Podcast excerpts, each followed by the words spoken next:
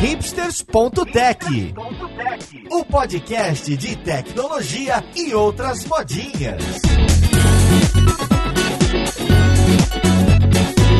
Olá e seja bem-vindo a mais um episódio do hipsters.tech. Eu sou Paulo Silveira e chegando ao fim do ano, todo mundo fazendo a lista de quais são os planos para o futuro, quais são os planos para o ano que vem. Hoje a gente vai conversar do sonho de muitos programadores e programadoras, que é trabalhar fora do país ou morar fora do país. Então vamos lá podcast ver com quem que a gente vai conversar. Música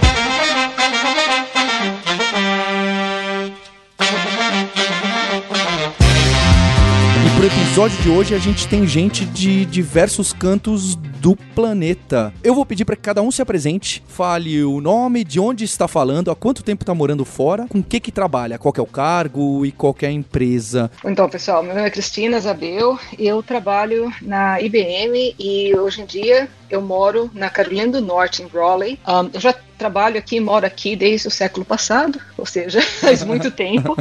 E eu já fiz de tudo um pouco, de programação a marketing e atualmente eu trabalho em vendas técnicas. E é por aí, quer dizer, a minha experiência é o segundo país que eu moro fora, eu morei na França também e vou estar bem contente em repartir aqui as minhas experiências com vocês. Obrigado, Cristina, seja bem-vinda. Daniel, você quer dar continuidade? E aí, Paulo? Oi, pessoal do Hipsters. Minha segunda participação aqui, queria saber se na terceira eu posso pedir música. Opa!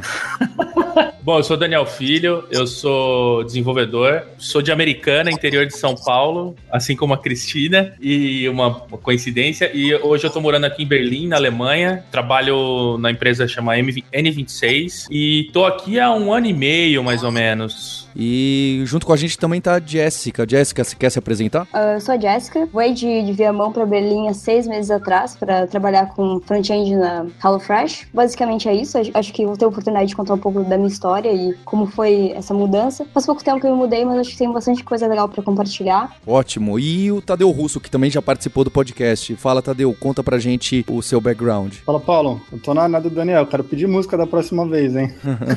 é, eu sou engenheiro de software senior na, na, Amazon, trabalhando em Toronto. Tô aqui há três anos e meio. Eu moro numa cidade que eu, eu costumo chamar de Suíça canadense, chamada Burlington, que fica na, na região da Grande Toronto. E é, desde que eu cheguei aqui na Amazon trabalhando como engenheiro de software, uh, desde a área de a parte de tecnologia para fulfillment, atualmente trabalhando na parte de desenvolvimento de sistemas para área de RH e desenvolvimento de pessoas. Tadeu, você nasceu em São Paulo? Eu nasci em São Paulo, nasci na perto da Avenida Paulista, na verdade. Eu nasci no Paraíso. Olha que curioso, a gente tava bolando esse podcast, o, o Tadeu deu essa ideia. Curiosamente, dos quatro que estão aqui participando, três são do cidade do interior. A Jéssica citou aí Viamão, que eu tive que googlar pra ver onde que tava no mapa. E é uma cidade de 200 mil habitantes do Rio Grande do Sul. E o Daniel e a Cristina, coincidentemente, são de Americana, do interior de São Paulo, já é uma, uma cidade maior. Então a gente já começou a vender o sonho aqui, hein? Que é quem tá do interior do Brasilzão, pensando, poxa, mas para mim nunca vou ter chance de trabalhar lá fora, ou na Europa, ou seja lá onde for. Mas, é, como você pode ver, tem bastante coisa que você pode fazer e a gente vai ouvir um, um, um pouco dessas histórias. Então, eu queria saber de vocês como que foi esse pulo do Brasil para fora. Eu acho que existem três possibilidades que costumam acontecer. Um é o tal de você ser expatriado, que tem até essa expressão expat, que para brasileiro, quando a gente ouve, é até estranho. Quem não tá no meio, essa é uma palavra alienígena, tá? Expat é, é uma palavra que a gente não ouve no dia a dia. Então, são pessoas que estão morando em outro país e que foram trazidas pela empresa que ela trabalhava no país anterior. Então,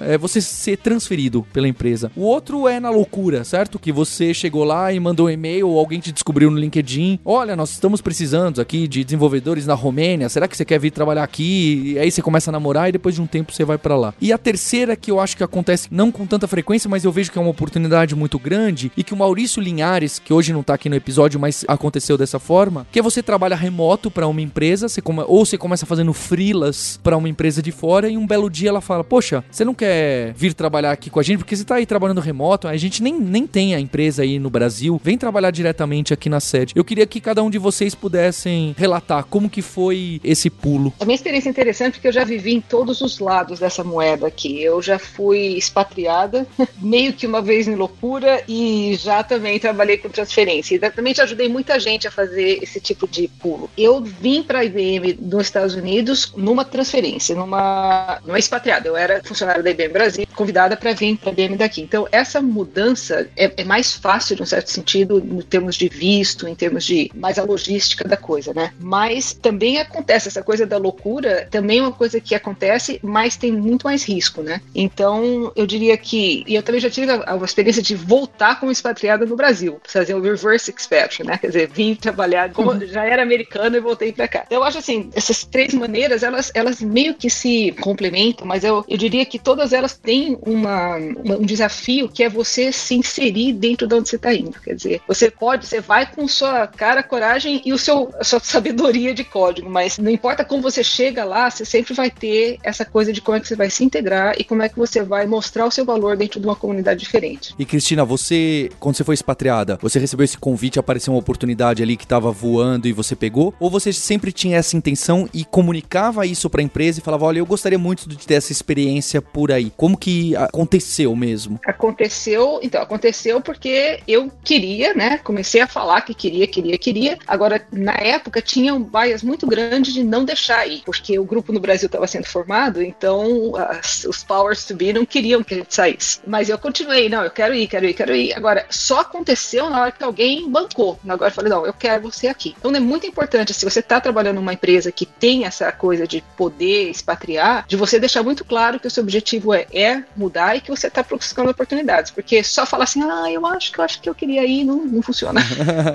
ótimo, ótimo. Acho que é uma ótima dica pra gente começar, Cristina. Daniel, como foi com você? Como que você foi para aí? Uh, pra quem que você mandou um e-mail? Você mandou mil e-mails? O que que aconteceu? Cara, eu tenho uma história. Eu tento sair do Brasil desde 2010, para ser sincero. Eu cheguei a fazer recrutamento em empresas nos Estados Unidos. O plano inicial era ir para os Estados Unidos, né? Trabalha com tecnologia, que é ir para os Estados Unidos, Vale do Silício, Nova York, enfim. Eu cheguei a fazer recrutamento e passei em, em todas as fases de um grande site de microblogs aí, de micro, entendeu? Isso aí. E, mas, mas acabou que uh, fechou a janela do H1B, eu tinha, eu recebi o ok da empresa no dia 31 de março e o, tudo tinha que estar tá pronto pro dia 1 de abril, que é quando, apesar de parecer mentira, é quando eles fazem todo o processo lá pro H1B. Lembrando que H1B é aquele visto que, pra você poder trabalhar nos Estados Unidos, que tem um fator sorte, correto? Não adianta só isso, a empresa é querer loteria. você ter sido aprovado, isso não basta. Nos Estados Unidos tem esse problema. Se você não, não tá sendo transferido em determinadas condições, você passa por uma loteria, né? Isso. Tem vários tipos de visto, né? Quando sempre que você vai para um país, de repente não tem acordo diplomático e tal, você tem vários vistos para você se mudar para o país. Então o H1B é esse visto que uma empresa diz para o governo americano que quer te contratar e aí você entra numa fila de uma loteria. Então, só que é um, é um processo super burocrático. Basicamente a empresa tem que falar assim, olha, eu tô buscando esse profissional de outro país ou porque ele é muito bom ou porque eu não consigo achar uma pessoa com o skill set desse profissional por aqui. E aí vai para a loteria no H1B. Tem o O1, que é tipo Outstanding Professional, se eu não me engano, que é quando você teu skill é muito bom, você tem livros publicados e, enfim, vários vistos. Esse que eu tinha aplicado era o H1B na época. E quando você é expatriado, você vai com o L1. Isso. Então o L1 é o Intercompany não... Transfer. E o L1 não, não tem loteria. Não tem loteria, mas tem, depois tem um, um também. É.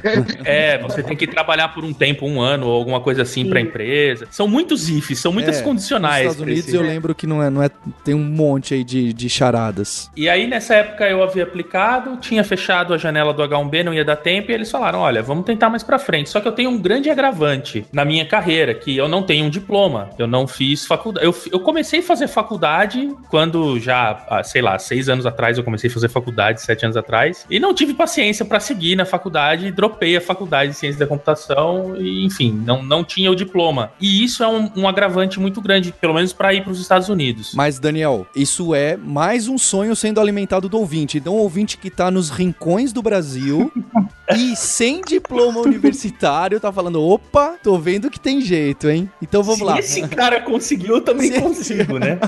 Pra colocar também, só complementando. Quando você chega aqui, qualquer diploma é diploma. É. Acho que também é importante falar. Às vezes o cara, às vezes o seu caso aí, você podia ter terminado uma, uma tipo profissionalizante, sei lá, dois anos, é que tem agora, e é diploma, entendeu? Aí nos Estados Unidos. Aqui, aqui nos Estados Unidos. Além de tudo, para melhorar ou piorar, depende do ponto de vista, o agravante ainda não tinha faculdade. Então, isso torna as coisas sempre muito mais difíceis. Então, desde 2010 eu vinha tentando, olhando, fazia processos, passava, chegava na hora, até que eu fiquei calejado e quando eu comecei a fazer processo eu já falava, olha, eu não tenho diploma e é o seguinte, entendeu? Mas aí quando eu apliquei aqui para Alemanha, eu já estava ciente de que na época, nesse começo eu não sabia, mas eu tenho já praticamente 20 anos de carreira de tecnologia com que eu consigo comprovar profissionalmente. E aí você consegue fazer meio que uma equivalência entre aspas. Então o que que aconteceu? Chegou um ponto que eu falei assim, olha, é, fui levando, levando, tentando na boa, mas eu tive, eu sempre tive um problema muito grande. Antes de vir para cá, eu conversei com uns amigos que eu me sabotava muito. Então isso é um, é um negócio surreal. Desde síndrome de impostor até várias coisas de dentro da cabeça. Até que chegou um momento que eu falei, bom, acabou, agora eu quero ir embora. E eu falei com o Caio, um amigo querido que eu tenho, inclusive amigo nosso em comum, e eu falei assim, Caio, é o seguinte, fui de férias aí ano passado, passei nos lugares da Europa, Berlim é onde eu quero ir. Entrei no site, olhei essas 10 empresas, me ajuda aí, você que conhece a cena de startups, você que conhece essa tecnologia, e aí a gente sentou junto, começou. Eu não vim para N26, que é onde eu tô trabalhando agora, eu, eu vim para uma startup que é concorrente, inclusive, da Jéssica, que é, chama Marley Spoon. Olha só, esse, esse episódio tá cada vez né? melhor. Minha concorrente da empresa que eu trabalho, é minha concorrente direta. É, exato. Concorrente direto. E olha, é, você tá vendo, né? Isso aí ninguém sabia de nada, ninguém combinou nada. Mas enfim, sem me prolongar muito, cheguei aqui, tinha toda uma, uma vida em São Paulo, carro e não sei o quê, e cheguei aqui com duas malas e uma mochila. E tô aqui. Não foi simples, foi muito demorado, foi muito doloroso, mas estamos aqui. Bem, então a Cristina foi a primeiro momento como expatriada e, e o Daniel foi contratado direto por alguém da Alemanha. Isso, eu fiz, eu assinei o contrato quando eu tava no Brasil ainda e aí eu vim para cá. Jéssica, e a sua história? Eu vi que no seu site, que você é uma pessoa organizada, que você tem o ótimo, acho ótimo. E que no, no seu blog tem um, um post onde você conta um pouco da, da história e da sua vontade de, de morar. Você pode contar então um pouco como que foi, onde que você submeteu, como que você foi parar aí? Então eu comecei a procurar oportunidades no final do ano passado, porque eu tava gostando da empresa que eu tava trabalhando, mas tava na hora de um desafio novo. Eu consegui construir bastante confiança, assim, como developer lá, consegui experimentar bastante onde eu tava trabalhando. E, mas eu meio que vi que era hora de, de alguma coisa nova, assim, meio que fora do Rio Grande do Sul também, que era uma vontade que eu tinha. Não só sair do país, mas pelo menos sair de, de Viamão, de Porto Alegre, daquele sistema binário. Não sei se posso falar assim. Enfim, e então fui procura de novos desafios e, na verdade, eu nem tava considerando sair do país. Eu tava considerando ir para alguma empresa de São Paulo ou do Rio de Janeiro, até para aumentar, assim, a, a, as oportunidades mesmo no geral, porque. Porque o que tá ruim sempre pode piorar, né, Jéssica?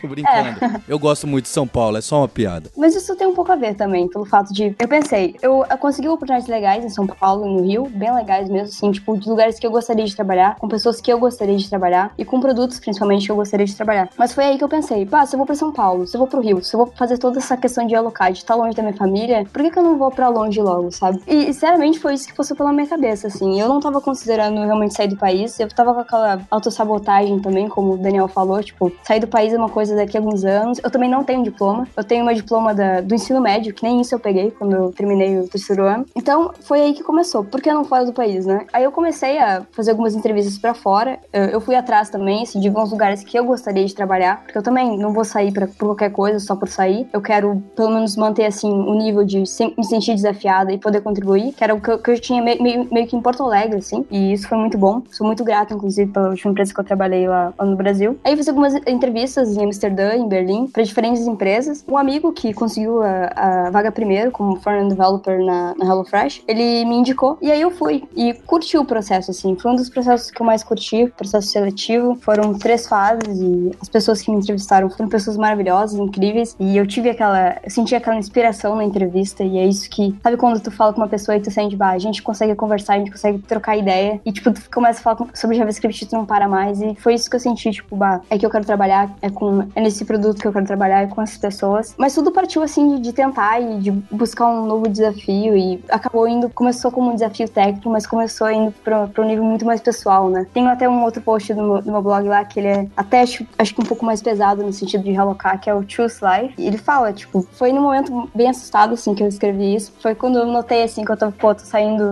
de Viamão. Viamão é uma cidade que, sei lá, não, não tem nem asfalto onde eu morava, na frente, assim, da, da, minha casa. E, tipo, era demais, assim, eu tava feliz lá. Tipo, mudar pra Berlim, sabe, é, é, é muita loucura. E aquele, aquele post de, de, de, desespero mesmo. Tipo, tava com uma mala de 23 quilos, vou botar toda a minha vida dentro e, e, sair. Vou lá, não vou saber me comunicar como eu me comunico no meu português. Vou parar de comer comida da minha mãe, parar de comer comida do meu país. Então, tipo, tudo isso se juntou e foi isso que saiu. E, mas foi muito de tentar, assim, muito de, de loucura mesmo. Eu sempre tive isso e acho que eu mixo, assim, a minha autossabotagem com minha vontade de fazer coisas bizarras. E eu, eu sou jovem, então eu só me joguei, assim, basicamente essa história de como eu me mudei. E também, claro, outra coisa que foi bastante importante no processo é ter uma empresa que me ajudasse bastante na mudança, né? Porque tu tá totalmente na solidão, assim, no sentido, não da solidão, mas no sentido de visto, no sentido de processo, no sentido de burocracia. E a empresa me ajudou em tudo, felizmente. Sou bastante grato por isso também. Questão de visto e tal. E isso é muito importante, assim, na hora de se mudar. Me ajudou até com as burocracias aqui da Alemanha e tal. Até depois, acho que isso é um tópico interessante. Eu e o Daniel, a gente se mudou pra cá, a gente não fala alemão. Pode ser que o Daniel fale, mas eu não falo nada. Tipo, é só inglês mesmo. Enfim, né? A empresa ajudou em tudo, isso foi muito bom. Então, a Jessica, assim como o Daniel também, foi ativamente procurar um local, já até já, você até já queria mais Europa e sabia a região, certo? E foi atrás de encontrar a oportunidade. Na verdade, isso é uma questão que dependia do fato de eu não ter um diploma. Eu meio que estreitei, assim, as minhas escolhas, minhas, minhas opções, né? Porque eu não tenho um diploma. Então, isso, assim como o Daniel explicou sobre os Estados Unidos e tal, é limitado. Na Europa é mais fácil. Amsterdã, Berlim são lugares mais fáceis de tu ir, né? Eu tive a oportunidade de, quando eu morei na França, eu, a gente pensou, vamos ficar aqui na França, né? E é bem como você falou, é diferente a bandeira como o europeu contrata e o americano contrata, né? Eu acho como você falou, na época eu tive duas ofertas para ficar, uma na França e outra na Bélgica. As duas empresas queriam que eu ficasse. Então, assim, teve toda uma coisa, não, a gente vai te ajudar, a gente vai pagar, não sei o que tem, aquela coisa toda. Aqui nos Estados Unidos é o seguinte, o cara te dá um dinheiro na mão e aí, meu filho, é por tua conta. Não, eles não passam, não, não ajudam mão. Não ajudam mão. É interessante a diferença. É, tem que ficar de, de olho nisso aí também. Toda a cultura para onde você está indo, né? E o, o, europeu em geral, pelo menos a minha experiência, estou vendo que vocês também tiveram essa experiência, eles estavam muito mais abertos a, a, a dar uma, uma, ajuda, uma ajuda pessoal. Tadeu, e você? Como foi parar no Canadá? Eu tenho uma história curiosa, porque, uh, bom, eu trabalhei com a Cristina, assim como eu trabalhei com o Fábio também, o Fábio tá na Microsoft agora, e eu enchi bastante o saco da Cristina para entender como ir para os Estados Unidos. Até cheguei uma vez e emitir um negócio chamado Red Bull, eu cheguei a ficar na, na casa dela, não, não dormi, mas visitar a Cristina na época que ela tinha acabado de voltar do, do Brasil. Eu tava procurando, eu queria sair, eu já queria sair faz tempo, acho que desde 96, primeira vez que eu fui para fora, eu falei, nossa, existe um mundo fora de. Apesar de ser de São Paulo, eu morava numa região mais periférica de São Paulo. E eu falei, pô, já tem um mundo fora, né? Já fiquei é, admirado naquela época, naquela época. Eu comecei a viajar, trabalho, falei, poxa, e no meu caso, eu tinha parte profissional, mas acho que um pouco diferente dos colegas, eu tinha a parte pessoal, assim, eu queria ter uma mudança de estilo de vida. Acho que isso é uma coisa muito importante quando você pensa em mudar de país. Sim, o seu estilo de vida vai mudar. Então você tem que ter ciência disso. Olha, você não vai. Independente de onde você vá, tem alguns lugares talvez não, mas meu caso foi assim: eu tava procurando e não tava dando certo. Falei, bem, as portas não estavam abertas, não era um momento bom. E a Amazon tava fazendo um processo seletivo no Brasil. Eu fui encontrado no LinkedIn, participei do processo seletivo, passei. Tadeu, o processo seletivo que a Amazon tinha aberto aqui no Brasil era para posição no Brasil ou já era para uma posição em um país específico? Já era para posição em Toronto e em Seattle. Então aí fica a dica, porque tem várias empresas, bom, eu vou citar nomes que eu sei que fazem, a Amazon faz muito isso, a Facebook faz muito isso de em países contratar gente. Eu sei porque eu participei como entrevistador da Amazon num país da Europa. Eu cheguei para Itália entrevistar uh, italianos para ir trabalhar em Vancouver e em Seattle. Então, é para quem quer mudar, ficar esperto, porque você tem empresas que vão. Isso, assim, o processo não é fácil, é bem intenso, tem que se preparar, se preparar bastante. No meu caso, como não recebi oferta, eu falei, olha, eu queria ir para o Canadá, né? Eu tenho amigos que moram no Canadá e gosto do Canadá, já visitei o Canadá, achei muito legal. Não tinha ninguém que eu conhecia em Seattle, então para mim a adaptação é mais fácil. E assim, a empresa ajudou com tudo, então, e aí vem a parte legal, eles não ajudaram só na parte de burocracia, eles pagaram tudo. Então eu não precisei pagar a passagem para vir para cá, não precisei. E aí eu, senti algumas coisas que eu tive mixed feelings, né, sentimentos variados aí. A primeira foi o seguinte, eu já estava casado, não tinha filhos, bom, não tenho, minha esposa tá grávida, mas não tinha filhos. Só que eu tinha uma, um apartamento já, tipo, coisas dentro da casa, cama, colchão, fogão, coisas que a gente gostava. Então você fala, bom, o que, que você vai mudar, né? Você vai levar panela? Você não vai levar panela? A outra coisa é, quando você recebe a passagem só de ida, dá um medo, dá mais medo que quando você na demissão, dá muito medo.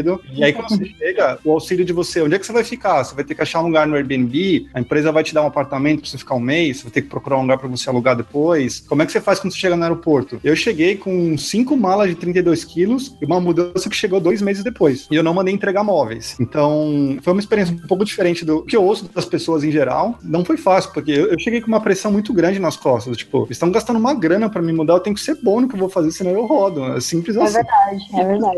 É simples assim. É, mas, você vê, eu também, quando eu fui, a IBM não me transferiu nada. Eu fui também, eu fui mais como a Jéssica, 23 quilos, e o- e o Daniel, 23 quilos na mala, nada, pagaram nada, porque eu fui nessa história, eu fui expatriada, mas o meu grupo do Brasil não queria que eu fosse. Eu sei que você está falando, então, assim, pro pessoal fica a dica também, nem toda empresa, mesmo que você esteja ainda com visto L2 de intercompany, nem toda empresa é assim boazinha, não, viu? É, eu também vi, eles, eles não ajudaram com passagem, mudança. Geralmente te- as empresas, algumas empresas dão, né? Empresas mais maiores fazem isso de dar o, o auxílio. Mas eu também vim, eu que paguei a passagem, eu que me virei tudo. Eles me ajudaram muito quando eu cheguei aqui com documentação. Tinha uma empresa para correr atrás de. Porque a burocracia na Alemanha, É, meu ajuda muito amigo. Ajuda muito ter alguém. É, cara, a- a- os alemães são os Vogons da vida real, assim, no, na- no meu ponto de vista.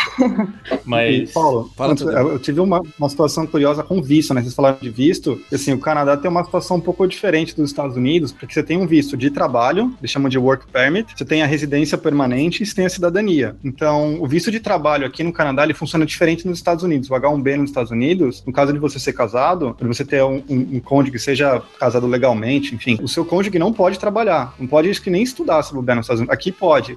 Só que na época que eu É, eu tive um caso curioso, porque eles falaram, não, visto pro Canadá sai em dois meses. Aí eu quase pedi demissão, falei, não, eu vou esperar, tá com visto no passaporte, aí passar de comprado e eu me demito, né? Foi bom, porque eu fui contratado em 2013. Só que eu tive que assinar um outro contrato em 2014, porque demorou um ano o processo, porque na época teve um escândalo de imigração. Então, assim como o Daniel comentou, para uma empresa poder te contratar aqui, eles vão ter que falar, olha, eu não, não- eu tô contratando no mercado local e não tô conseguindo, tá aqui as entrevistas que eu fiz. Então tem o que eles chamam na época, eles chamavam de LMO, que agora virou LMIA, mas é basicamente uma pesquisa de mercado para ver se isso não vai atrapalhar o mercado local, trazer gente de fora naquela área. E isso foi curioso porque tinha um banco sacaneando isso, mandando canadense embora e contratando estrangeiros por metade do salário, e atrasou meu processo por um ano, porque eles pararam tudo no país inteiro. Agora melhorou, agora tá mais claro, mas isso é uma outra coisa importante quando você for procurar vaga fora, você tem chance de ir para aquele país, você quer, não, tô louco para ir, sei lá, pro Canadá. Ah, mas o Canadá não tá com demanda de dinheiro de software. Então a porta vai estar mais, fe... assim, é o caso hipotético, tá com demanda enorme, mas a porta pode estar mais fechada para você, dependendo de onde você vai. Então é muito importante ver para onde você quer ir e como é que tá a receptividade naquele lugar, até para setar as expectativas de forma correta. Senão você vai se eu fiquei muito frustrado. Eu falei, vou até o final, vou ver onde é que dá e tô aqui há três anos e meio. Já tá quatro e meio. Fica a dica aí também, entender a parte de, de visto de como que é o mercado. Isso é muito importante que você falou, porque eu que já estou aqui há muitos anos, você tem que ir com um plano, certo? Eu acho que assim, os- os primeiros, até os cinco primeiros anos, você fica naquela história, né? Você tá com o pé lá outro cá, você vai, você gosta, você tá descobrindo. Aí depois de um certo tempo que você pega o gosto de morar fora, aí você fala assim, bom, agora eu vou ficar. E aí, o que, que significa ficar, né? Pessoalmente, eu tenho um apartamento fechado, parece túnel do tempo, cara. Tá- tá- do jeito que a gente saiu, ficou, que até hoje a gente ficou assim, Em São Paulo, Cristina? em Campinas. Se alguém precisar ficar em Campinas, viu? Tá fechado lá. Tá... Mas é uma coisa interessante, porque você tem que falar, bom, onde eu vou chegar? Outra coisa, você vai como programador, porque o programador é o seu, é a sua bandeira de entrada, como foi com o Daniel, com a Jéssica, com o Tadeu. Mas depois de um certo tempo, quando você vai pegando a dinâmica, você fala assim, bom, mas eu vou ser programador pro resto da vida? Ou eu quero ser gestor? Ou eu quero ir para outra área? Então, por exemplo, na minha perspectiva, eu sou uma pessoa, assim, muito multi-área. Eu falei, não, pô, já que eu tô aqui, eu agora eu quero saber por que, que eu faço o que eu faço. Então, eu comecei a fazer product management. Depois eu falei assim, pô, eu sempre fiz software na vida, que, que, que raios que acontece no hardware? Aí eu fui putz, fazer hardware, entendeu? E até hoje eu falo que eu fui pro dark side, que hoje eu faço vendas, né? By the way, é onde paga mais, né? Enfim. Enfim, mas é uma coisa importante, quer dizer, você tem que olhar bem como um plano estratégico, sabe? Você vai, eu acho assim, que até os cinco primeiros anos é onde você Tadeu tá chegando agora, naquele ponto, você fala assim, bom, agora eu não volto mais, agora eu vou ficar, tô fincado, gostei. Aí, sabe como é que você sabe disso? Você começa a ir pro Brasil visitar o povo, você fica impaciente. Aí você fica aquela coisa assim, pô, por que tem 10 caras na loja querendo vender um sapato pra mim? Que você começa a ficar com aquela Começa mentalidade de fora. saiu. É, então, é. Aí você fala assim, bom, foi por isso que eu saí, exatamente. Aí você fala assim, bom, eu vou ficar. Então, o que que implica ficar? Qual que é a realidade de ficar? E aí entra essa história de visto, certo? Entra essa história de qualidade de vida, entra grana, entendeu? Porque a gente vai, quando a gente, pelo menos, não sei vocês, mas eu quando saí, merda, meu salário foi, nossa, assim, tô vendendo. Depois de cinco anos eu falei, putz, eu me vendi muito barato, porque eu tinha muito mais capacidade para ganhar mais dinheiro. Só que na época eu era muito por fora do que estava acontecendo. Então tem essa segunda etapa, sabe? E a terceira etapa é o seguinte, bom, o que que eu vou fazer daqui para frente, né? E aí que é a questão, você vai ser programador, você vai ser gestor, você vai ser gerente, sabe? Você vai, agora que você ficou lá, o que, que você vai fazer? Então, acho que isso que é uma coisa que tem que ter um, um long-term plan. É, até porque a, a, algumas profissões são mais valorizadas em outros países, né? Então é uma boa oportunidade para tu olhar para ti e ver se, pô, não podia seguir outra coisa que tu realmente gosta, ou, ou tu reavaliar a tua carreira mesmo, sem pensar em dinheiro agora, sem pensar que tu vai ganhar pouco porque tu tá no Brasil e tal. Mas, ô Cristina, comigo foi o contrário, você sabia? Eu tinha uma carreira muito sólida, eu participava de comunidade no Brasil, trabalhava em empresas que eu, eu ganhava muito, muito, muito, muito, muito mais do que eu precisava. Meus amigos brincavam, tanto que eu, tá, a gente tava comentando sobre café antes de começar, eu, putz, só de eu percebi que eu tava ficando biruta quando eu fui vender minhas coisas de café e tinha uma grana violenta lá só de equipamento de café. Falei que onde foi, em que momento eu passei a isso? E quando eu vim para cá, eu sempre comento, eu, eu vim para cá, entre aspas, para ganhar menos do que no Brasil, mas eu vivo um milhão de vezes mais. Eu tinha um, um apartamento em São Paulo, no, ali perto do, do, do Ibirapuera e tal, e eu pago no meu apartamento de São Paulo era 39 metros quadrados. Eu moro num apartamento aqui em, Berlim de 80 metros quadrados, porque eu vim com a cabeça do Brasil para cá. Se eu fosse alugar um apartamento hoje, eu jamais ia alugar esse apartamento que eu tô, que é enorme para morar sozinho, pagando o mesmo preço, você entendeu? E a outra coisa também que é legal, depois que você sai do Brasil, a mentalidade de dinheiro, de que você tá acostumado a gastar isso com comida. Então, tipo, eu cheguei, eu almoçava no meu restaurante favorito, pagava numa refeição 11, 12 euros e falava, gente, como que pode uma comida tão boa ser tão barata? Pô, hoje se eu pago 6 euros no almoço, eu já falo, bom, amanhã, hoje à noite eu vou fazer janta para levar amanhã, entendeu? Eu esbanjei 6 euros no almoço. Não, isso, é verdade. isso é verdade o que você falou, Daniel, porque eu tive a mesma sensação aqui. E assim, eu tive uma sensação mais pra com a da Cristina, que eu mudei com a minha esposa, né? Então, uma coisa é você, você chegar num lugar novo, você vai trabalhar, você, tudo é novidade. Só que quando você vai fazer aquelas coisas que não são nobres, né? Tipo, fazer mercado. Você chega no mercado, você não sabe a marca de nada. Aí você vai no mercado, nossa, isso aqui é bonito. Aí você vê, eu lembro que eu vi aqui Hagendaz, sei lá, 7 dólares. Nossa, Hagendaz. Hoje eu vejo o pano 4, não tá caro ainda, tem que esperar que vai abaixar mais. É, isso é uma coisa interessante. Porque tá alinhado com, na verdade, com o que a Cris falou também. Quando você muda de país, é um projeto de vida, não é só um projeto de, de profissão, que não, eu vou ganhar mais, eu vou ganhar menos, eu vou. Eu saí para querer ter uma vida diferente. Até quando você, as pessoas brincavam comigo, quando você vai ser canadense, você vai empurrar neve, é isso? Eu falei, é isso mesmo, é exatamente isso. Vou. vejo a hora de empurrar neve, entendeu? E na verdade não é tão legal empurrar neve, mas é aquelas coisas que são fantásticas, elas viram uma expressão que a gente usa em São Paulo, carne de vaca, vira coisa normal. E carne de vaca aqui, por sinal, é caro pra diabo. Quase não como carne de vaca, é muito caro. Como carne de vaca duas vezes por semana e olha lá. É, então um pouquinho assim. Tem bem isso, tem a coisa da comida, tem a coisa da vida, né? Quer dizer, quando você começa a sair no médico, né? Tem aquela coisa, Tadeu agora vai ter um bebê, vai saber como é bom quando você chegar no médico e não souber dizer quando é que o cocô do dendê tá bom ou não. Você não, você não aprende isso em inglês, nem se codifica isso, né? Tem aquela experiência legal quando você vai comprar um carro, né? Quer dizer, que você descobre que salafrário tem no mundo inteiro, né? Em qualquer língua, que sempre vai querer. É, tem umas coisas assim. Tem a questão do supermercado, né? Quando você vai comprar um negócio e tem 30 marcas de, de molho de tomate que você nunca ouviu falar e você não sabe o que vai fazer. Então, essa parte da vivência, isso é uma coisa que eu sempre enfatizo com o pessoal que eu converso. A gente focaliza muito na coisa assim, eu sei programar, eu gosto de programar, vou viver aquela vida lá, e daí, de repente, tem todas essas layers que vão vindo da sua vida, né? Quer dizer, a hora que você finca pé, que você fala, não, eu vou ficar, essa parte toma muito pessoalmente da gente, dessa questão do dinheiro, essa questão de, eu falo assim, são os cinco primeiros anos, depois tem lá os dez anos depois disso, né? Eu que já tô passando, eu tô comemorando 20 anos dos Estados Unidos esse mês. Aí você começa a falar assim, bom, um dia eu vou me aposentar, né? Será que, será que eu vou fazer? Será que eu vou voltar a ser empreendedor? Será que eu vou, o que que eu vou fazer daqui Se eu vou para Campinas. Ixi. Ou pra Americana, né? Aqui por enquanto, e aí aquela história, muita gente acaba se envolvendo com alguém do lugar, quer dizer, que tem aquela experiência, porque você vai criando laços, né? Então, de repente, você se envolve com alguém do lugar e você vira, né? Se a pessoa tem uma amiga que teve essa experiência, ela é espanhola, né? Ela veio para os Estados Unidos, casou com um americano, não deu certo, casou com outro americano, e hoje ela fala, não tem como voltar para Espanha, porque a minha vida tá, entendeu, toda aqui, né? Então, trabalhar e morar fora tem que ser colocado em um contexto maior do que aqueles dois, três primeiros anos onde você passa. Ô, Paulo, guia um pouco o tema aí, cara, senão o pessoal vai desistir de sair do Brasil, porque tá mais lamentações aqui. Não, não, não é lamentação. Não, tem muita coisa boa, tem muita coisa boa. É.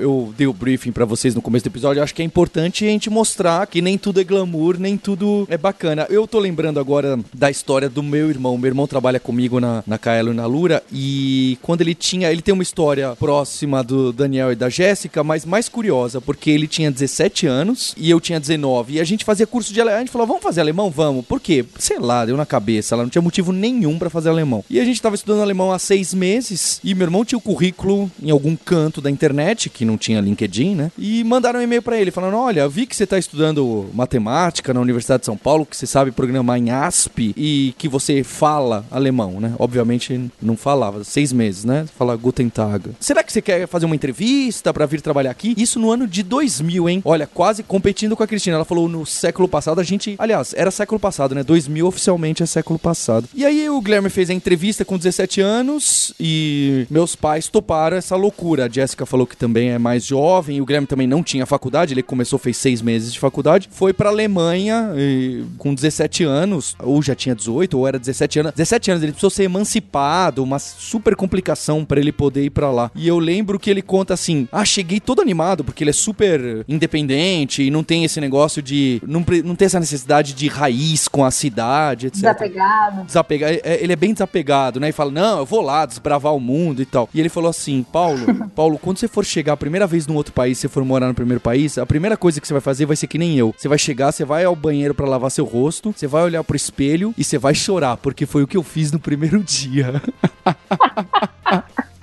Eu falei assim, nossa, até parece, até parece. E o, o, Guilherme morou lá uh, por dois anos, voltou depois de dois anos e meio pro Brasil, voltou pra faculdade, começou a trabalhar comigo. Mas eu fui para lá, seis meses depois que ele tava trabalhando, eu fiz um estágio de quatro meses na Alemanha. E a, a gente morou em Köln, né? Então eu, o alemão puxava um pouco mais, precisava um pouco do alemão mesmo Cerveja no trabalho. Boa. Sim.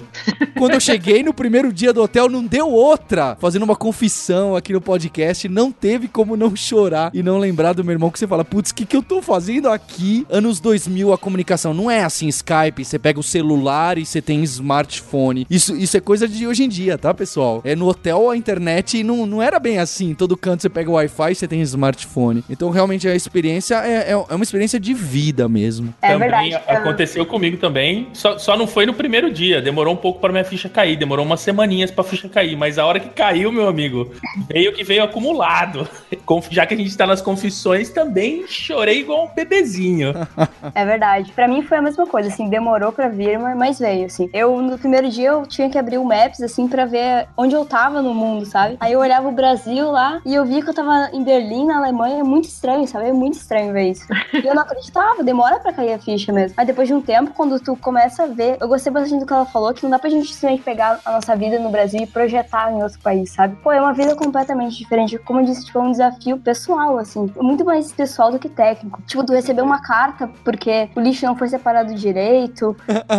tu poder pegar tua garrafa de plástico e ir no mercado e botar num buraquinho lá que te dá dinheiro. Uh, tipo, tudo isso é, é, muito legal, sabe? É tudo muito diferente. Tu ter que ir no mercado e ter que levar a tua sacola sempre, porque tu não pode, o mercado não te dá sacola. É várias coisinhas pequenininhas, assim, que fazem a experiência toda. É, mas demora pra cair a ficha. Mas com as pequenas coisas do dia, uma hora desaba tudo e tu vê, pô, tô longe de casa mesmo. Tem uma coisa engraçada, porque teve um dia não foi na primeira semana, demorou uns dois meses, que eu cheguei tão pilhado, procurar apartamento, tava no apartamento temporário, tirar carteira de motorista, que é outra coisa também, sua carteira de motorista, ela não vale, e assim, você tem que fazer a provinha lá, chatinha, fazer a prova de volante, fazer baliza, tudo de novo. Baliza. Baliza, eu dei uma sorte que eu errei a baliza, eu pude fazer de novo e deu certo na segunda. Mas uh, eu lembro que passou um, acho que uns dois ou três meses, sei lá, eu sentei um dia, o, que, o pensamento na minha cabeça foi, eu estraguei a vida da minha esposa, eu estraguei a vida da minha família, cara, que droga. Mas assim, um mês depois eu já falei, não, é aquele só, você tem que olhar pra frente. E eu não me arrependo do que eu fiz de jeito nenhum. Pelo contrário, eu estaria arrependido se eu não tivesse feito, se eu não tivesse saído. Porque mesmo se desse tudo errado, a experiência de vida que você ganha, e profissional também, você volta pro Brasil. E o Paulo é testemunho, o Paulo passou por isso. A Cris também passou por isso. Você volta pro Brasil com experiência internacional, tipo, as pessoas te veem como. Às vezes você fazia a mesma coisa no Brasil, mas você tem o selinho, eu trabalhei fora, nossa, o cara é Deus agora, o cara sabe tudo. Né? o pior é que é verdade.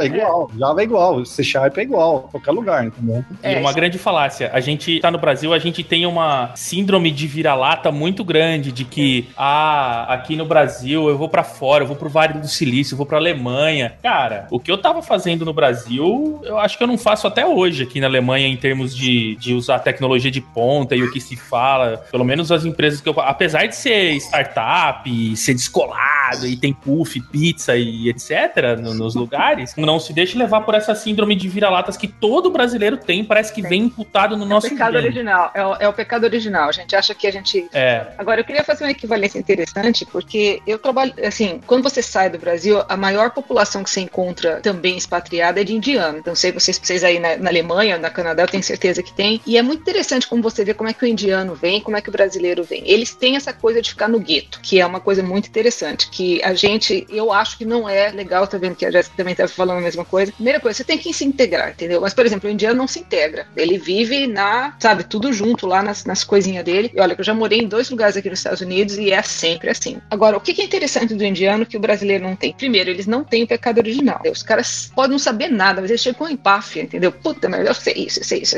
Então, primeira coisa, não precisa se desvalorizar. Ó, me desculpa, sabe? Eu só tenho, tenho doutorado lá não sei da onde, ou então tinha uma empresa fazendo não sei quando, mas ó, desculpa, sabe? Eu sou do Brasil. Então, primeira coisa, tem que ter orgulho de onde, das suas origens, porque foi onde trouxe você. Se você não era bom, você não ia estar lá, tá? Primeira coisa. Segunda coisa é o seguinte: a comunidade também ajuda. Por mais que você seja bom, você precisa ter alguma coisa para te sustentar nessas horas que dá o, o, o banzo, né? Então, nem tanto céu, nem tanta terra. Quer dizer, é bom ter a comunidade, não precisa depender da comunidade totalmente, mas é legal você ter um, um grupo que você possa ir, por exemplo, tomar uma caipirinha, tá? Isso aí é, é, é- é bom ter. Quando você tem filho, também é bom eles saberem que tem mais que mais brasileiro no mundo do que a mãe e o pai, sabe? Então, essa coisa da comunidade é importante. Mas a outra coisa que o indiano faz, que eu acho muito interessante, é o seguinte: eles são super networker em termos no trabalho. É uma coisa que eu não vejo no Brasil. O Tadeu sabe disso que a gente conversou bastante no tempo da IBM. A gente não se ajuda tanto quanto a gente deveria se ajudar da parte de vista profissional. Então, assim, você conhece um brasileiro, normalmente você fala assim, ah, foi, né? No trabalho, digo assim, a comunidade bem, você comprou no supermercado, fica aquela coisa toda. Mas no trabalho, gente, é bom ter essa comunidade. De novo, experiência do indiano. Os indianos, eles se articulam, entendeu? Então, se o cara tiver lá, pô, tem uma promoção que tá, vai acontecer uma promoção, oportunidade, eles trocam figurinhas. Então, é uma coisa interessante para manter em vista. Aprender com eles, aprender com uma comunidade grande de programadores que compete com a gente, inclusive, né? E o que, que eles fazem de bom o que eles não fazem de tão bom.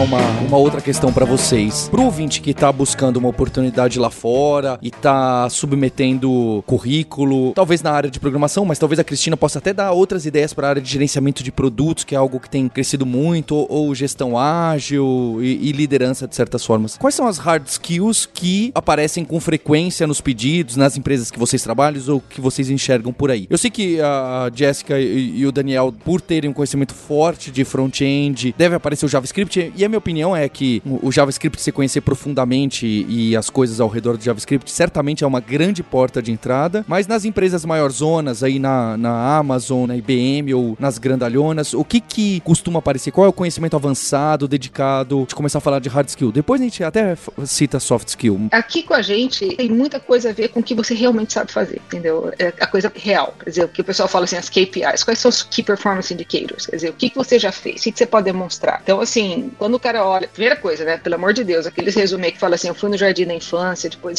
depois eu fui na. Não, não. Vai no ponto onde você fez. O que você fez é tudo sobre deliverable. Quer dizer, onde você realmente tem uma experiência prática. Você imagina, eu, eu já contratei gente de fora, entendeu? O que eu quero ver é o seguinte: eu quero ver uma pessoa que chegue e tenha a experiência para poder chegar e já começar Entregar a resultado. Entregar resultado, exatamente. Então, assim, é muito importante ter demonstração de resultado, mostrar o que você já fez. Se você está vindo para uma área de gestão, por exemplo, de empreendedorismo, é importante mostrar o que, que você já fez disso e como é que você pode ligar isso com alguma coisa que você fez. Dizer, você tem o seu blog, você tem os seus delivery, tem o seu GitHub, tem essas coisas que você possa mostrar ah, efetivamente. E uma coisa que ajuda muito é recomendação, entendeu? Não é só a sua palavra, tá? Então, aqui nos Estados Unidos, por exemplo, vale muito. Você fala, olha, se quiser falar com o cara com quem eu conversei, então ter alguém que possa dar. E o LinkedIn, nesse ponto, é primordial. Muita gente aqui olha no LinkedIn como uma plataforma adicional ao que vem no seu resumê, entendeu? Tudo KPIs e mesmo ver assim, imagina você sendo colocado no lugar de alguém que está contratando alguém que está vindo de o Gadogu, você sabe onde é é o Gadogu, certo? Aí o cara sabe programação, sim, mas o que, que ele fez com aquela programação? Então isso é que é importante, é resultado. É, eu complementando, Paulo, o que a Cris falou, eu sei porque eu, esse ano eu entrevistei muita gente aqui na Amazon. Assim, você entrou por três meses você já começa a entrevistar. É muito, assim, primeira coisa, a primeira dica é: você tem os seus hard skills, então você tem fluência em código, beleza, seja muito bom naquilo e mostre que você é muito bom naquilo. A segunda coisa é seja egoísta, fale do que você fez, não do que a sua equipe fez. Se você liderou uma equipe, eu liderei a minha equipe para fazer isso. Não foi necessariamente, ah, a gente fez. É, uma coisa que a gente tem no Brasil, a gente é muito pau para toda obra. Isso não funciona muito bem aqui. Assim, funciona bem em algumas situações, mas você tem que ser muito bom em uma coisa. Você pode ser mais ou menos em outras coisas. Então, sei lá, você gosta de, de, de Java, por exemplo, então seja muito bom em Java. Você pode ser ok em Ruby, ok em JavaScript, mas seja muito bom em Java. É, você é, gosta de C Sharp, seja muito bom em C Sharp. Você pode ser ok em Java, você pode ser ok em outras linguagens, mas tem que ter uma coisa que você é muito bom e histórico de entrega. Então, o que, que você realmente realizou? O que, que você entregou que as pessoas viram? E outra coisa é contatos. Pra vocês terem uma ideia, a minha esposa, ela foi procurar trabalho voluntário, que não paga nada. Também você vai lá e você gasta a condução, paga nem a condução. E pediram para ela recomendação. Tipo, ó, tá, quem que você pode dar de. Quem que a gente pode falar para saber sobre você? Como assim é o meu primeiro emprego? Eu tô procurando. Você, você, tem que. Isso no Brasil não tem muito, essa coisa de. Tem recomendação, mas era uma recomendação formal. Não, a pessoa não manda direto por você. Você falou, me dá o telefone da pessoa que eu vou ligar. E vão pegar, vão conversar, vão pedir uma coisa por escrito oficial. Então, em termos de hard skills, é bem ser bom numa coisa, programar, ser um bom vendedor e, e ter histórico para mostrar que você fez aquilo, porque você vai ser perguntado e vai ser apertado para falar mais e mais e mais daquilo que você fez. Aqui eles têm aquela noção de major e minor, quer dizer, onde você major, né? Quer dizer, qual que é o seu secret sauce? Tem muita essa coisa aqui. O que que você traz que vai ser melhor do que o cara do lado? De novo, a hora que você, eu acho que outra coisa que tem muito diferente quando você sai do Brasil, no Brasil a gente ainda é uma comunidade colaborativa. Aqui, de novo, como o Tadeu falou, quer dizer, o que que você fez? Quer dizer, o que que onde você vai fazer uma diferença dentro da onde você está tentando. Então, de qualquer maneira, como expatriado ou na loucura ou na transferência, você tem que fazer o seu profile, quer dizer, o que que você está trazendo que vai ser único e que vai ser relevante para justificar. Porque eu não sei se vocês têm ideia também quanto custa, por exemplo, nos Estados Unidos, o, o Daniel está falando do H1, custa mais de 80 mil dólares para você trazer um funcionário de fora para trabalhar. De 80 a 100 mil dólares, não é pouco. Mesmo que você venha ganhando, é praticamente o salário inicial de quem você está contratando, você tem que colocar em protocolo. Tem que ter alguma coisa muito forte para justificar aquela, essa contratação. Do meu ponto de vista, para mim é mais, é mais difícil falar sobre hard skill porque o meu é muito específico, muito focado na parte técnica do front-end, bem como, bem como você disse. Hoje em dia, para hard skill, eu diria que React é o novo jQuery, basicamente. As empresas estão muito procurando especificamente desenvolvedores React, coisas do gênero, mas eu acho que mais importante ainda é aqui para Alemanha, para Alemanha não, desculpa, aqui para Berlim, porque isso é uma coisa, isso é uma coisa que tem que deixar claro. Berlim, alemão não considera dois países, né? É, alemão não considera Berlim Alemanha. Então Berlim é meio que um é um, um limbo de verdade, cara. É um negócio muito surreal. Você entra no É trem, verdade, você entra no verdade. metrô, você ouve todas as línguas que você pode imaginar. Então o lance é, você quer vir pra Berlim, tenha um inglês bom, no mínimo, um inglês muito bom. Ah, Daniel, me mudei pra Berlim, você falou que era ter inglês bom e eu só me ferro. Sim, se você só tem o inglês bom, você vai se ferrar. Eu ainda me ferro muito diariamente, múltiplas vezes por dia, por não ter alemão. E eu tô em Berlim, que a maioria das pessoas tem político preocupado que tem muita gente falando inglês em Berlim e coisas do gênero. Mas de hard skill eu diria mais isso. Em primeiro lugar, inglês e, e depois tenta dar uma olhada nas empresas que você tá aplicando, tenta ver stack. É, É, pra, eu mim, acho, pra mim é bem difícil explicar isso. sim, eu acho que ba- depende bastante da empresa, assim, como a Cristina e o Tadeu estão falando de empresas maiores, o conhecimento é bem específico mesmo. Mas se tu for, por exemplo, aplicar para uma startup aqui da, da Europa, uma empresa pequena, é bem legal que tu tenha um conhecimento mais amplo, assim, não só o React, JavaScript a fundo, assim, mas quando a empresa é maior, realmente, quanto mais tu manjar do conhecimento específico, quanto mais tu manjar, no meu caso, assim, de JavaScript, melhor. A HelloFresh, ela, ela é maiorzinha, assim, então, o que a gente procura hoje de front-end é front-end mesmo, é JavaScript, React. A única coisa que eu discordo um pouco é a questão do, do React, assim, eu acho que nos processos seletivos no geral, assim, pelo menos dos que eu participei, foi cobrado, assim, JavaScript mesmo, e a tua habilidade de, de andar, de andar de forma fluente entre os frameworks, entre as libraries. Acho que isso é importante mesmo, a tua fluência com a linguagem, é isso que vai ser analisado. Muitas vezes o, o framework, a- a- o que tu estiver usando ali é deixado pra ti, tipo, resolve esse problema, no caso de um projeto, que tem de desenvolver um projeto, às vezes nem é o projeto, às vezes é, às vezes é um live coding com JavaScript mesmo, mas no caso de um projeto é bem livre, assim, com o que que tu vai desenvolver, desde que tu saiba justificar a tua decisão. Isso é muito importante. Desde que tu saiba dizer por que que tu tá usando aquilo e tal, e, e era isso, assim. E claro, explicar algumas coisas de JavaScript a fundo da linguagem mesmo. Eu devia ter falado logo no começo a questão da língua, viu? Então eu, eu já, já assumi. De novo, você tem que manjar, não, não tem como, entendeu? Não tem como. Eu tenho a experiência da França, né? Quer dizer, eu meio que sabia um pouco de francês, mas não sabia muito francês. E fui pra França achando, né, que com o inglês que eu tinha dava certo. Cara, mês depois, era assim, foi assim: olha, vocês param de tentar falar inglês, que francês não fala inglês. direito, quer dizer, não adianta. Não é como o alemão é bem fluente, mas o francês, por exemplo, não é. E eu tive que catch up no francês, quer dizer, um, um mês eu tava falando, não escrevo uma linha de francês. Catch up no francês é boa. É, é por aí. mas por quê? Porque, de novo, você tem que saber onde você tá, o que você tá falando, entendeu? Eu acho que é uma obrigação e, de novo, você tá num lugar de fora, você tá vindo, é sua obrigação de saber falar e se comunicar, entendeu? A gente se ferra, eu me ferro até hoje, quer dizer, apesar dos milhões de anos aqui, porque o meu inglês, eu não acho que o meu inglês é fluente o suficiente.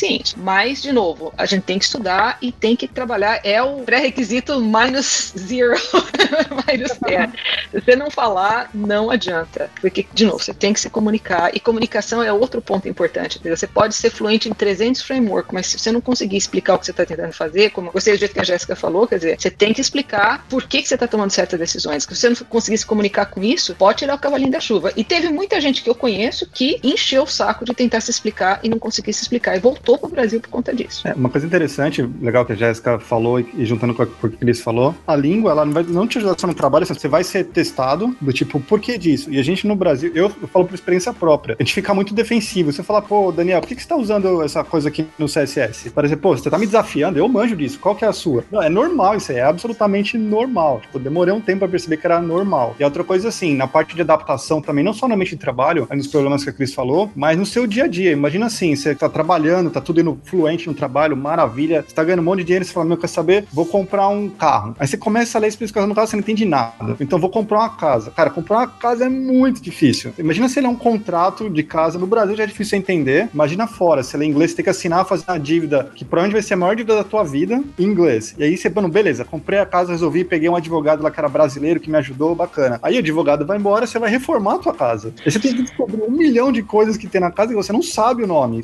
Aí você vai preencher o seguro da tua casa. Telhado é de isso ou é de aquilo? Você, meu, não sei. Então, assim, a língua é muito importante até para evitar a frustração. Então, para você, sei lá, você quer ir pra Rússia, seja muito bom em russo. Você quer ir pra algum país de língua americana, seja bom na, na língua. Quer ir um país que, sei lá, o pessoal que foi pra Alemanha, eles acabaram de falar, estão é, sofrendo. E assim, se você quer tomar esse risco, beleza, mas tem em mente que você tá assumindo esse risco, que você vai ter um, um ramp-up aí para você acostumar com a língua. E assim, uma coisa curiosa, que eu acho muito legal, eu falei que a gente tem que olhar para frente, olhar para frente, mas de vez em quando é bom olhar no retrovisor e ver o quanto você evoluiu, porque você evolui muito fora do Brasil, que você aprende muita coisa, principalmente no começo, tudo é novidade. Dá um exemplo bem bobo, que me ajudou muito aqui a, a, a ter uma diversão. Aqui não tem, no Canadá não tem futebol. Até, bom, até tem, mas é ridículo o futebol aqui. Eu aprendi a gostar de beisebol. E eu fui estudar beisebol, fui estudar todos aqueles númerozinhos malucos para poder ir no estádio. Eu falei, é barato, é 15 dólares para poder assistir e, e, ter uma diversão. Então é uma mudança muito grande para mim de vida. E tive que aprender um monte de termo, eu também não, não conhecia, e vai aprendendo a língua. Isso de fluência é complicado. Você nunca vai ser fluente em inglês, que nem ser fluente em português. Até hoje eu não consigo explicar ao pessoal, cara, vocês estão enxugando gelo. Eu não sei explicar isso.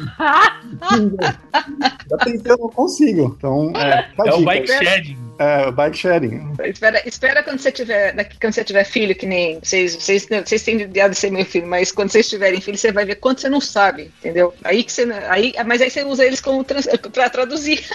Então vocês não acham que vocês estão subestimando muito essa questão da fluência, tipo, subestimando vocês mesmos? Porque o que é fluência, na verdade? Assim, pra mim, se eu tô conseguindo me comunicar, mesmo que eu não saiba todas as palavras, pra mim, eu tô me comunicando fluentemente. Tem coisas assim, às vezes eu começo a conversar com alguém em inglês e eu começo a me confundir toda. E aí eu percebo que se eu fizesse a mesma conversa em português, eu me confundiria também. Então eu nem me culpo por não conseguir falar inglês, porque eu não conseguiria em português também. Então às é. vezes nem é questão da gente se subestimar a questão da fluência, sabe? Depende muito do que você tá tentando fazer, sabe? E da formalidade da situação. Da formalidade da situação. Então, ó, por exemplo, você chegar pro seu chefe, tá? E ter essa discussão do, né? Vamos discutir a relação, né? De salários, de coisa. É, discussão de salários, a, a discussão, por exemplo, de visto de permanência. É uma discussão Sim. complicada. E é bom você fazer um scriptzinho na sua cabeça, porque se você começar lá a trabalhar nesse ponto e você não conseguir articular por que que você quer ficar, vai ser complicado pro cara saber, também, entendeu? Se convencer. Então, assim, depende uhum. muito da uhum. situação. Eu acho que você tá certa, a gente não pode se subestimar, vem, vem da história do pecado original, né? Quer dizer, não, eu sou brasileiro, me desculpa, não sei falar inglês. É mais na questão de da onde você tá se articulando. Eu, por exemplo, hoje trabalho em vendas. Então, o que que acontece? Eu tenho que vender o peixe.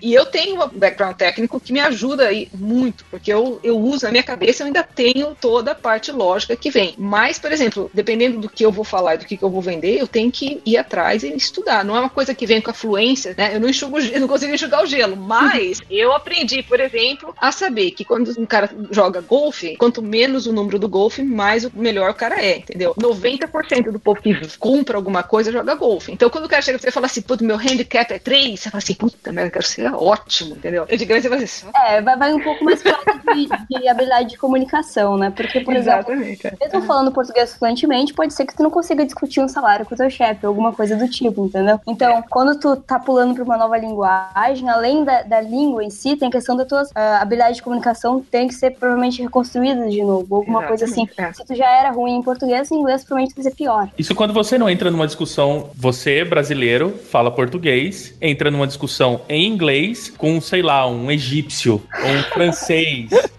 Então, é, é- é a maneira com que você, dentro do teu cérebro e na tua rede neural, linka as informações e as formações de frase que você está acostumado, a pessoa na língua dela, que de repente é uma língua que é tipo da esquerda, da, da direita para esquerda, que muda totalmente o conceito, linha, forma de pensamento e ordem de palavras, e aí indo pro inglês, que é tipo, que é o único denominador comum entre vocês dois, sabe? E às vezes vocês estão falando a mesma coisa, defendendo o mesmo ponto de vista, e você tá discutindo com essa pessoa, Sim, sabe? sim, é verdade. bem louco. Mas, é, é- mas é, é bem aí. Agora, você sabe o que é que a coisa mais louca? É quando você tá na maior discussão em inglês, com outro cara, melhor discussão em inglês, e você descobre que os dois são brasileiros. aí é aquele assim, oh! De americana. Mas é, é, da verdade americana. Mas é, eu concordo com a Jéssica. E eu acho que vem um ponto também, Paulo, que eu queria fazer aqui. A maturidade na tua cabeça. Quer dizer, se você acha que se você tá se ferrando no Brasil e tá achando que você vai sair do Brasil e vai dar tudo certo, não vai funcionar, entendeu? Então não adianta você carregar a sua imaturidade pra fora, porque vai ser pior. Você tá pensando em ir pra fora, você tem esse sonho, você tá se preparando, olha pra si próprio e fala assim: "Pô, eu tô preparado pra isso, eu tô preparado pro desafio, porque é muito desafio, é recompensante, é, é recompensador, é uma coisa que você acho que cresce muito, mas não adianta mudar a sua imaturidade de casa, que ela vai com você, né? Então acho que eu gostei muito desse ponto que você fez. É, acho que a posição que a Jéssica fez a analogia ao português, né? Se o seu português tá ruim, se o conhecimento técnico seu aqui tá ruim, se a forma que você lida com as outras pessoas aqui no Brasil tá ruim, lá fora vai ser difícil ela, ela ser melhor e, e melhorada, né? Claro, existem exceções pra tudo, mas é, realmente você precisa estar bem em algumas técnicas e, e- e skills aqui pra tá indo pra fora. É, tá, tá confortável contigo mesmo, confiante, pelo menos em algum nível, sabe? É. Isso ajuda bastante. É, e outra coisa também que, eu gostaria de compartilhar com o pessoal é o seguinte: se não der certo, não é o fim do mundo, entendeu? Também tem muita gente que fala assim, pô, se eu for e der errado, eu não posso voltar porque eu vou ter que falhar. Gente, o mundo muda todo dia, a gente muda como pessoa, os objetivos da gente mudam. Então, assim, vai em frente, se esse é o seu, seu, seu sonho, vai em frente, busca com essas preparações, mas se não der certo, também não é o fim do mundo. Eu acho que muita gente, eu conheci muita gente infeliz porque veio, tentou, não deu certo, entendeu? Por várias razões, e aí não queria voltar porque ficar aquela pô, não deu certo. Gente, a gente se inventa todo dia e, e a gente pode conseguir ser importante, é a gente estar feliz no que está fazendo e, e se sentir recompensado, se sentir bem. Não adianta ficar sofrendo só porque tomou uma decisão. É, eu queria deixar um recado final pro ouvinte que é também o, o- o Brasil é uma boa opção, como o Daniel posicionou e, e pela conversa todo mundo pode concluir. Não é porque você vai trabalhar fora que você vai trabalhar com tecnologias rocket science, né? Tudo coisa da NASA e, e- e sistemas altamente concorrentes de larga escala. Muito pelo contrário, o que tem as vagas pra fora no começo são justo as, as com as tecnologias mais comuns, com as coisas de fazer o feijão com arroz, que eu acho ótimo, inclusive. É, e aqui no Brasil tem muita coisa legal pra ser feita também. Então não é a única opção. Não é vou trabalhar lá fora, porque lá sim as tecnologias que são usadas são as mais difíceis, as mais legais. Eu acho que o, o, o ponto principal é quero trabalhar lá fora porque quero conhecer outras coisas e, e- ou desejo muito morar naquele país e quero fazer a carreira naquela empresa do que é quero trabalhar com tecnologias mais legais. Acho que tecnologias mais interessantes, é, tanto no Brasil quanto fora, a- acontecem da, da mesma forma. Paulo, duas coisas pra fechar. Uma, não fale de arroz com feijão. A gente tá fora do, do país, cara. Dá um. Sacanagem.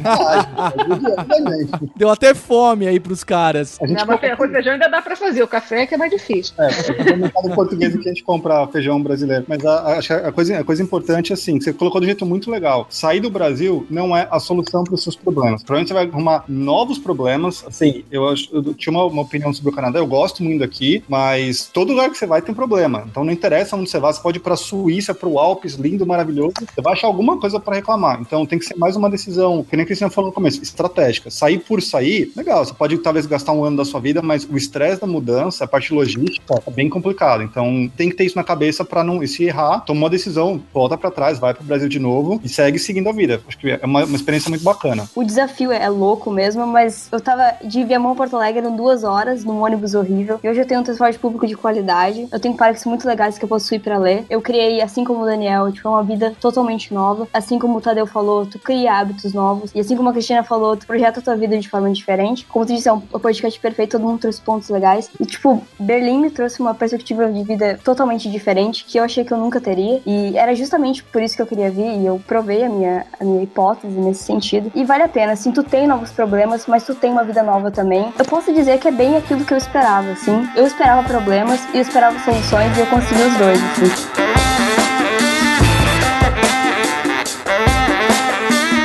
Queria agradecer a todos os convidados pelo tempo e pelo fuso horário, porque tá cada um num canto aqui. Uns não estão dormindo, outros estão acordando cedo, outros estão no almoço. Eu acho que foi muito enriquecedor. Apareceu também um pouco a questão do visto, que daria para se aprofundar e fazer um, uma tese de mestrado sobre os vistos e, e as burocracias. Pro ouvinte que gostou desse episódio, tem dois outros que são legais do Hipsters, que é um do Carreira em Programação, que é com o Fábio Akita, e outro com Faculdade de Computação, que é com o professor Carlinhos da USP e o Flávio Coutinho da USP Leste, que eles também, uma hora eu pergunto para eles, precisa fazer faculdade de ciência da computação para trabalhar com que a gente trabalha aí no, no dia a dia? E eles mesmos respondem que não, né? Porque o programador que é visto hoje em dia não, não precisa desse tipo de conhecimento. É óbvio que um a mais, você entender profundamente computação vai te ajudar em várias situações, mas normalmente não é o que a gente faz no dia a dia. E um outro podcast legal é o Nerd Tech que a gente grava com o pessoal do Jovem Nerd de Tecnologia, que é o número 2, que é sobre carreira no exterior também é um papo parecido com esse. Então fica esse convite pro ouvinte. O pedido para você dar cinco estrelinhas pra gente no iTunes, que esse episódio foi excelente, não tem como negar. Não esqueça de dar o rating, deixe seu comentário, sua experiência, você que trabalha aí fora, é, deixa seu comentário para as pessoas entenderem um pouco mais, dicas de como procurar essa vaga, de como ter seu currículo melhor.